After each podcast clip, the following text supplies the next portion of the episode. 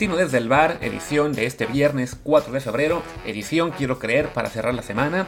Ya la anterior sí nos tocó mandar episodios tanto sábado como domingo, pero bueno, por fin tenemos una semanita un poquito más tranquila, sin NFL. Bueno, hay Pro Bowl, pero a nadie le importa el Pro Bowl, eh, y sin sección mexicana, así que con su permiso, Martín y yo nos tomaremos el fin de semana para descansar un poquito del podcast, por lo menos. Yo soy Luis Herrera y como siempre les recuerdo que este programa está en Apple Podcasts, Spotify y muchísimas apps de podcast más. Así que por favor, suscríbanse en la que más les guste y sobre todo déjenos un review de 5 estrellas en Apple Podcast con comentario para que así más y más gente nos encuentre. Los números siguen subiendo, lo cual agradecemos mucho y bueno, queremos que suban aún más. Así que pues de ustedes depende compartiendo este podcast con sus amigos, su familia, con la gente con la discuten en Twitter o cuando ustedes quieran y también con ese review en Apple Podcast que pues ayuda mucho a que se mueva el algoritmo y que nos muestren en más resultados de búsqueda y en los charts.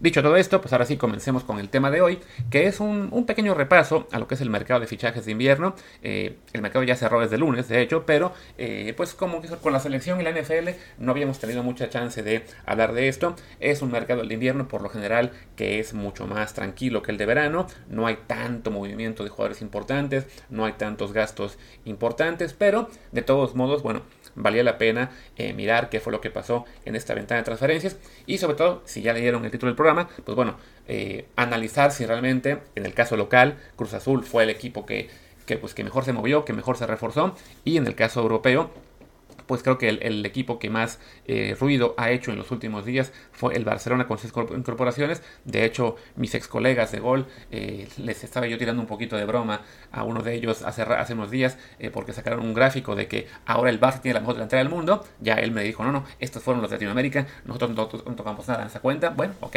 pues va la puya para la gente de Latinoamérica porque sí, pues tanto como la mejor delantera del mundo se ve complicado. Pero bueno, ya haremos ese análisis ahorita con este pequeño repaso. Empecemos por, primero, pues por lo que sería el mercado local, Liga MX, que creo que sí es cierto que Cruz Azul fue el equipo que más se movió en total. Primero con muchas salidas, la más importante la de Jonathan Rodríguez, el cabecita que pues llegó el dinero árabe a llevárselo y creo que y, esa era la primera, bueno, no la primera, pero sí la, la baja quizá más dolorosa si le sumamos también, bueno, a las de Orbelín Pineda, que se fue gratis al Celta, ahí sí no pudimos recuperar nada, la de Luis Romo, que bueno, se fue en un intercambio, la de Piojo Alvarado, que también se fue en intercambio, y varios jugadores más, Walter Montoya, también lo tuvieron que ya dejar libre, eh, ¿quién más? Lucas Pacerín, había jugadores incluso que ya ni siquiera estaban en el equipo, pero bueno, eh, para Transfer Market lo cuenta esto como un total de 13 bajas. Así fue una, un invierno muy, muy movido para el equipo cementero. Pero bueno, ya empezaron a también compensar con las altas. Ya habían conseguido, evidentemente, a Aurel Antuna y a. ¿Y a quién fue en otro cambio? Y a Charlie Rodríguez en el cambio por Luis Romo.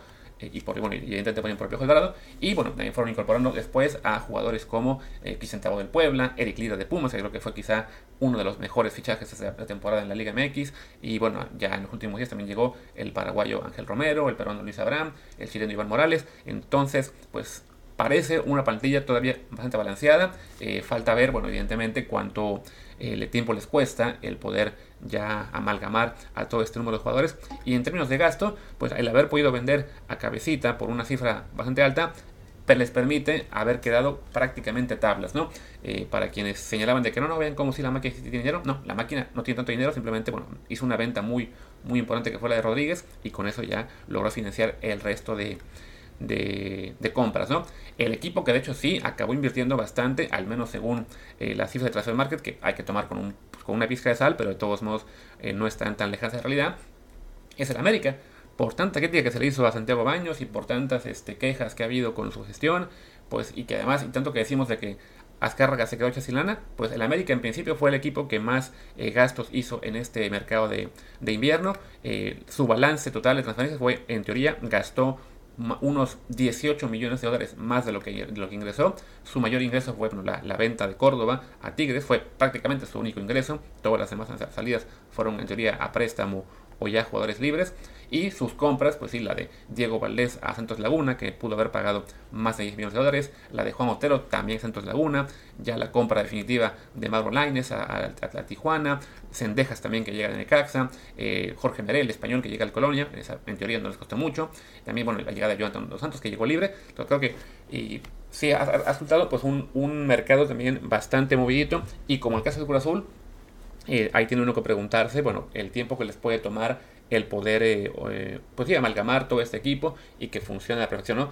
Es lo bueno de un sistema como el mexicano, que al ser temporada regular más liguilla, bueno, lo que le importa realmente a estos dos clubes es que el equipo empiece a funcionar bien, ya más bien de cara a abril, ¿no? Cuando esté cerca del final de temporada regular y lo que serán los playoffs, ¿no?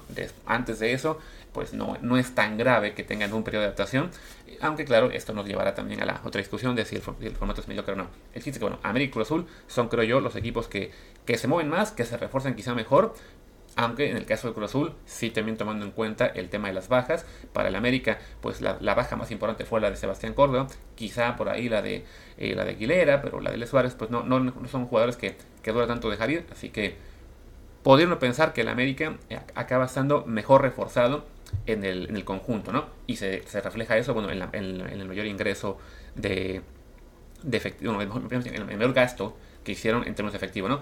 El otro, equipo en México que hizo también un gasto importante fue Tigres, como era de esperarse.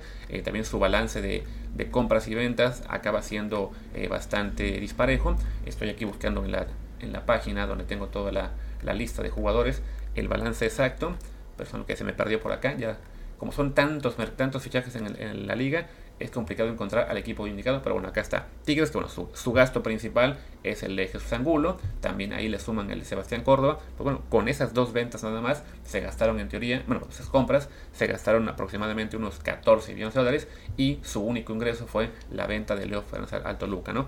Eh, curiosamente, el otro regio, el Monterrey, con todo y que tenía bueno el compromiso del Mundial de Clubes que ya pronto va a empezar para ellos, eh, prácticamente no gastaron nada. Su mayor refuerzo es eh, Pizarro, que llega prestado. Entonces, curiosamente, bueno, un equipo que suele ser de los que más invierten en el mercado de fichajes, esta vez se quedó tranquilito. Y ya de ahí, la verdad es que todos los mexicanos hubo muchísimos movimientos, por eso no llegaba yo a la página de Tigres, porque sí, la, la lista de jugadores que se movieron el equipo este año fue descomunal eh, sobre todo para un mercado de invierno, eh, pero eh, vemos lo que es el balance compras y ventas y acaban todos en un balance entre un millón o dos de dólares, ya sea a favor o en contra, ¿no? Es pues, lo, que es la economía de, en este momento del, del fútbol mexicano que no permite a la mayoría de clubes hacer grandes inversiones y prácticamente todos dependen de prestar eh, o recibir de vuelta jugadores que tienen propiedad o bien este, ir al mercado sudamericano por jugadores de poco renombre. Y bueno, los grandes ganadores en términos económicos pues son los equipos de Orlegui por sus ventas, ¿no? El caso del Atlas por la de Angulo y eh, Santos Laguna por las ventas de Diego Valdés y Juan Otero. Como les decía, ¿no? Si en el título del programa, si Cruz Azul en los últimos días se podía uno pensar que es el gran ganador del mercado mexicano, yo empiezo a pensar que el América, con todo lo que se criticó, puede que haya acabado un poquito mejor, ¿no? O por lo menos que sea un poco más fuerte de lo que era el torneo pasado, comparado con Cruz Azul, que creo que sus compras y ventas no terminan dándole un, extra de calidad a la plantilla celeste. Y de ahí pues pasemos a lo que es el fútbol europeo, donde les decía, ¿no? El, Barcelona era el equipo que más ruido hizo, para, sobre todo bueno, para los medios en español, eh, evidentemente bueno, con la, la, la, compra de Ferran Torres, que fue una compra muy importante por 55 millones de euros que quién sabe nos sacaron al Manchester City, y a eso le sumas pues lo que fue la, llegada de, ya que antes no de, de Dani Alves, también la de Bomeyang, que lo acabaron ahí haciendo como un como de truco, primero que lo liberó el Arsenal y ya después ellos lo conocieron como, como jugador libre y también la última llegada que se me pasa un nombre que fue la de ya me olvidé del último jugador ah ya de, de, claro, de Traoré, el, el, del Gups, ¿no? que llega a préstamo en principio bueno lo pueden comprar más adelante no pues sí parecen fichajes la verdad de, de que refuerzan bastante el Barcelona, eh, no, no en balde, pues es un equipo un poco desesperado por su mala posición actualmente, está en quinto lugar de la liga, cuando pues ellos en teoría quisieran aspirar a, a por lo menos, ya se ve cumplido el campeonato, pero sí estar en, ese top 3, también están fuera de la Champions League, entonces pues suele ser un, un punto en común de los clubes que gastan más en el invierno, aquí están más esperados porque su su realidad actual no es tan buena. Y bueno, el Barça es de esos clubes que al estar en quinto lugar en la, en la, tabla general de, España, pues se ve obligado a hacer una inversión muy fuerte. Fue de calle el que más dinero gastó en, España, con esos cuatro jugadores que llegan, pero bueno, son jugadores que se puede cuestionar un poco si eh, son realmente tan buenos en este momento como, como su nombre dice, ¿no? El caso de Daniel, bueno, que llegó ya con 38 años a aportar sin duda, eh, a mandar a la banca a Serginho Dest, pero bueno, eso quizá habla más de lo que es la decepción que ha sido para ellos Serginho Dest, que pues lo que puede aportar Dani Alves, que ya a su edad, si, bien aún es un buen jugador, ya no es el Dani Alves de hace años, ¿no? El caso de Aubameyang, bueno, un delantero que sí, hace un par de años incluso todavía era eh, de gran renombre en la liga inglesa con el Arsenal y, antes con el Dortmund, pero ya no es realmente ese Aubameyang explosivo y de gran, eh, gran goleador que, recordamos, ¿no? Es un jugador de 32 años que llega pues gratis en parte por eso, ¿no? Porque el Arsenal se quería más bien liberar de su contrato y el Barça pues llega porque el, equipo de Xavi estaba realmente desesperado por, por un 9 pero sí también uno puede dudar un poquito de qué tan bueno es o no. Adama Traoré, bueno, un jugador que se combina muy bien con, con Raúl Jiménez en el Wolves, pero que es en cierto punto algo limitado, ¿no? O sea, lo suyo es correr por la banda y centrar, no, no te aporta mucho más, ¿no? Y bueno, Ferran Torres, que es la gran esperanza del Barcelona, un jugador de 21 años que sí puede acabar siendo un elemento clave a futuro, pero que uno se pregunta, bueno, ¿qué tanto va a tener que esperar el Barcelona para que ese futuro llegue, ¿no?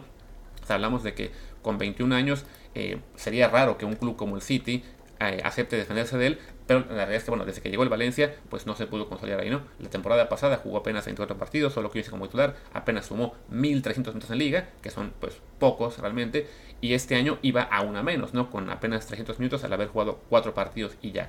Entonces, para un jugador de 21 años, que el City aceptara ya tan pronto eh, dejarlo ir, pues sí habla un poco de que ya no estaban eh, tan, tan optimistas respecto al futuro, ¿no? Para el Barça es ahí la, pues la gran apuesta que logre con ellos eh, despegar y eh, sobre todo pues mostrar lo que parecía que podía llegar a ser cuando estaba aún en el Valencia, ¿no? Eh, de España sí, de todos modos se puede decir que el Barça es el gran ganador porque los demás no gastaron, básicamente. O sea, el Atlético vendió Kevin Tripper y consiguió este, dos compras baratitas, digamos, de eh, Reinildo Mandaba y Van el Vaz, perdón, del Valencia. Y el Madrid ni se movió, no gastó ni un peso en, en fichajes. El Sevilla, por otro lado, sin gastar tanto, Sí, se llevó dos jugadores de calidad como son eh, Tequito Corona, evidentemente, y Antonio Marshall. Quizás sea el que le puede competir un poco, pero bueno, no, no me voy a poner muy localista y decir que el Tequito fue el mejor fichaje de España. Vamos a decir que de todos modos el del Barça ha sido el, el mercado por lo menos más activo y el que más les ha permitido eh, pues quizá mejorar lo que es su posición actual en la ¿no? Además compiten ahora mismo pues por alcanzar al Atlético, al, Betis, al Sevilla, pues el Betis no incorpora a nadie, entonces, bueno, creo que la, aspiración del Barça ahora mismo es por lo menos regresar a zona Champions League, que ya no tan lejos, y ver si en la Europa League puede, pues ahí aunque sea conseguir el trofeo de consolación de esta temporada, porque pues ya perdieron la Supercopa, ya están fuera en la Copa del Rey, no van a ganar la liga, entonces bueno, eh, por ahí le, le aspiran, ¿no? Y bueno, también otro fichaje importante en, España, pues el de Orly Pineda, que esperemos que le vaya bien en Celta de Vigo, ¿no? Eh, entonces, bueno, el España gana un poco por. El, Barça gana en España por default, ¿no? Ya en Europa, creo que sí, hay un par de equipos, por lo menos, que acaban resultando eh, pues su, su, mercado más impresionante, ¿no? En particular en Italia, la Juventus, que hizo el fichaje más caro de este mercado, el de Dusan Blaovic, el delantero eh, de la Fiorentina, que bueno, iba líder de, bueno, va todavía líder de goleo en Italia, con 17 goles, lo, compran por 81 millones de, euros, y además de ellos, de él, se llevan a Denis Zakaria del Manchester Gladbach y a Federico Gatti del Frosinone, se gastan en ellos unos 16 millones más de euros, entonces es un gasto de casi 100 millones de euros el que hace la Juventus, a cambio únicamente de dos ventas importantes, bueno, una venta y un préstamo, aunque muy caro, que son ambos a Tottenham, el de Rodrigo Betancourt y el de, de Jan Kusulevski, ¿no? Kulusevski, perdón, eh, nunca pronuncio los nombres en esos, esos, países. Creo que, pues sí, con menos nombres, eh, menos incorporaciones, creo que la Juventus sí acaba reforzando mejor su plantilla, además con tres jugadores que tienen 22, 25 y 23 años, un proyecto con mucho más futuro que lo que sería fichar a Dani Alves y, y Aubameyang y, este, y además pues con, jugadores que son en este momento una, una realidad, ¿no? No tanto un proyecto como, como Ferran Torres, ¿no? Creo que además, la Juventus, ¿por qué gasta tanto? Porque como el Barça, también es un equipo en una, situación en este momento un poco, no tan desesperada, pero sí pues mucho más pobre de lo que hubieran esperado ellos al arranque de temporada. Siguen aún quintos en la tabla de la Serie A, eh, además tienen un partido más que Atalanta, entonces eh, no tienen tan sencillo el volver al cuarto lugar eh, y bueno, se, entiende que en este caso, pues la Juve decidiera no esperarse hasta el mercado de verano para hacer incorporaciones, pero sí creo que bueno, en este caso son incorporaciones de bastante peso, ¿no? Y si hay que buscar otros clubes que hayan hecho grandes movimientos, pues creo que el que más se movió fue el Newcastle, este equipo que bueno, lo compra este fondo árabe hace unos meses, que en este momento eh, aún está en zona de descenso de la Premier League y bueno, con esto son ellos quienes hacen realmente mucho más inversiones que cualquier otro en el mercado en general, ¿no? No solamente en el mercado este, eh, inglés, sino en el europeo por completo. Acaban ellos gastando también aproximadamente 100 millones de euros, como hizo la Juventus, pero en su caso sin vender prácticamente a nadie, ¿no? O sea, se compran a Bruno Guimaraes del Olympique de Lyon, a Chris Wood del Burnley, a Kieran Trippier de Atlético, a Dan Burr del Brighton. Eh, entonces, bueno, es el equipo que en la Premier tuvo que mover más dinero, lo mismo, ¿no? Por lo que es una situación desesperada en términos de, este, de mercado, ¿no? Fuera de ellos, eh, de todos modos, podríamos encontrar quizá que quienes hacen fichajes, digamos, puntuales, pero que pueden tener un impacto eh, positivo a futuro, el Liverpool que se lleva a Luis Díaz, el colombiano de Loporto, y el caso también de este, el City que se lleva a Julián Álvarez, el argentino de River Plate. Bueno, entonces equipos que están en situación mucho mejor, pues solamente tienen que incorporar menos jugadores eh, y son inversiones más pensando a largo plazo, ¿no? A corto plazo, un equipo que también me parece que, que, destacó lo que está moviendo es bueno, el Everton, eh, que se lleva a Vitali Nikolenko del Dinamo de Kiev, a Nathan Patterson del Rangers y también a Dele Ali del Tottenham. Y el Aston Villa, por ahí puede ser quizá el que el que acabe dando un mejor brinco en las últimas semanas, porque se lleva, pues por un lado, a Coutinho, que el Barça no lo quería, porque no funciona bien ahí, pero en el Aston Villa pues parece que puede nacer, lo vimos realmente con Brasil esta fecha que también jugó muy bien, y además también eh, consiguen a Callum Chambers y a Lucas Diña del Everton, eh, bueno, Chambers del Arsenal y Lucas Diña del Everton, pues bueno, como parte de estos eh, fichajes que hacen que el Aston Villa pues pueda aspirar a, como mínimo, mantenerse en la media tabla, ¿no? Creo que son los equipos que que más destacaron, ¿no? Me puse a ver la Bundesliga, prácticamente no hay ahí gastos, como siempre, es una, es una liga mucho más formativa y de gastos este, eh, cortos, y ya después los jugadores que brillan más los compra el Bayern Múnich, en este caso el Bayern Múnich no decidió incorporar, me parece que a nadie, eh, y el, el, fichaje más destacado de todos, pues aunque nos duele un poquito, es el de Ricardo Pepi, que acabó yéndose al, al Habsburgo por unos 20 millones de dólares. O sea, no hubo una sola compra en la Bundesliga más cara que esa que bueno, nos, da una idea también de lo que es en este momento, pues lo, lento que está el mercado por allá, ¿no? O sea, el Bayern únicamente eh, incorporó un jugador que regresa de préstamo, el, el, Leipzig también a un par de jugadores que volvieron de préstamo, eh, ¿quién más? No, ni siquiera, porque luego lo vendieron, el Dortmund no compró a nadie, entonces la, Bundesliga se queda muy quietecita. Entonces, bueno, para ya ir rematando este programa, yo creo que sí voy a decir que eh, en México no es Cruz Azul, sino es el América el, el ganador del mercado. Y en Europa, pues no es el Barcelona, me parece que es la Juventus quien se lleva las palmas en este mercado de invierno. Y bueno, ya, si quieren aventarse todo lo que es el, todas las fichajes, todas las ligas, pues creo que les tocará ya ir a, a a, ver, a ver ahí las listas de cada mercado. Eh, por lo pronto creo que bueno ya era, era, buena idea hablar un poquito de lo que fue este, este periodo invernal de transferencias. Ya seguramente, que además le hicimos muy poco caso, con una cosa muy rara, porque bueno, durante el verano que estábamos en Twitch, eh, nos pasábamos hablando de, de, fichajes todo el tiempo y era lo que más pegaba. Y en este caso, pese a que bueno, era, era, tiempo de mercado, pues la verdad es que no hicimos mucho caso en todo el mes de enero, ¿no? Ya nos tocará seguramente en, en junio, julio, agosto ser mucho más atentos a todos los rumores, porque además pues es cuando más se mueve todo, ¿no? Ya tenemos ahí las novelas de, pues de, de, de Mbappé y Haaland sobre todo, y algunas más que nos tendrán ocupados en ese periodo veraniego de, de, fichajes. Por lo pronto, como veo que ya me extendí bastante en este notino, pues voy a, voy a despedir. Yo soy Luis Herrera, mi Twitter es arroba luisrha, el del programa es arroba desde el bar POD, Pues muchas gracias y nos escuchamos seguramente el lunes. Chao.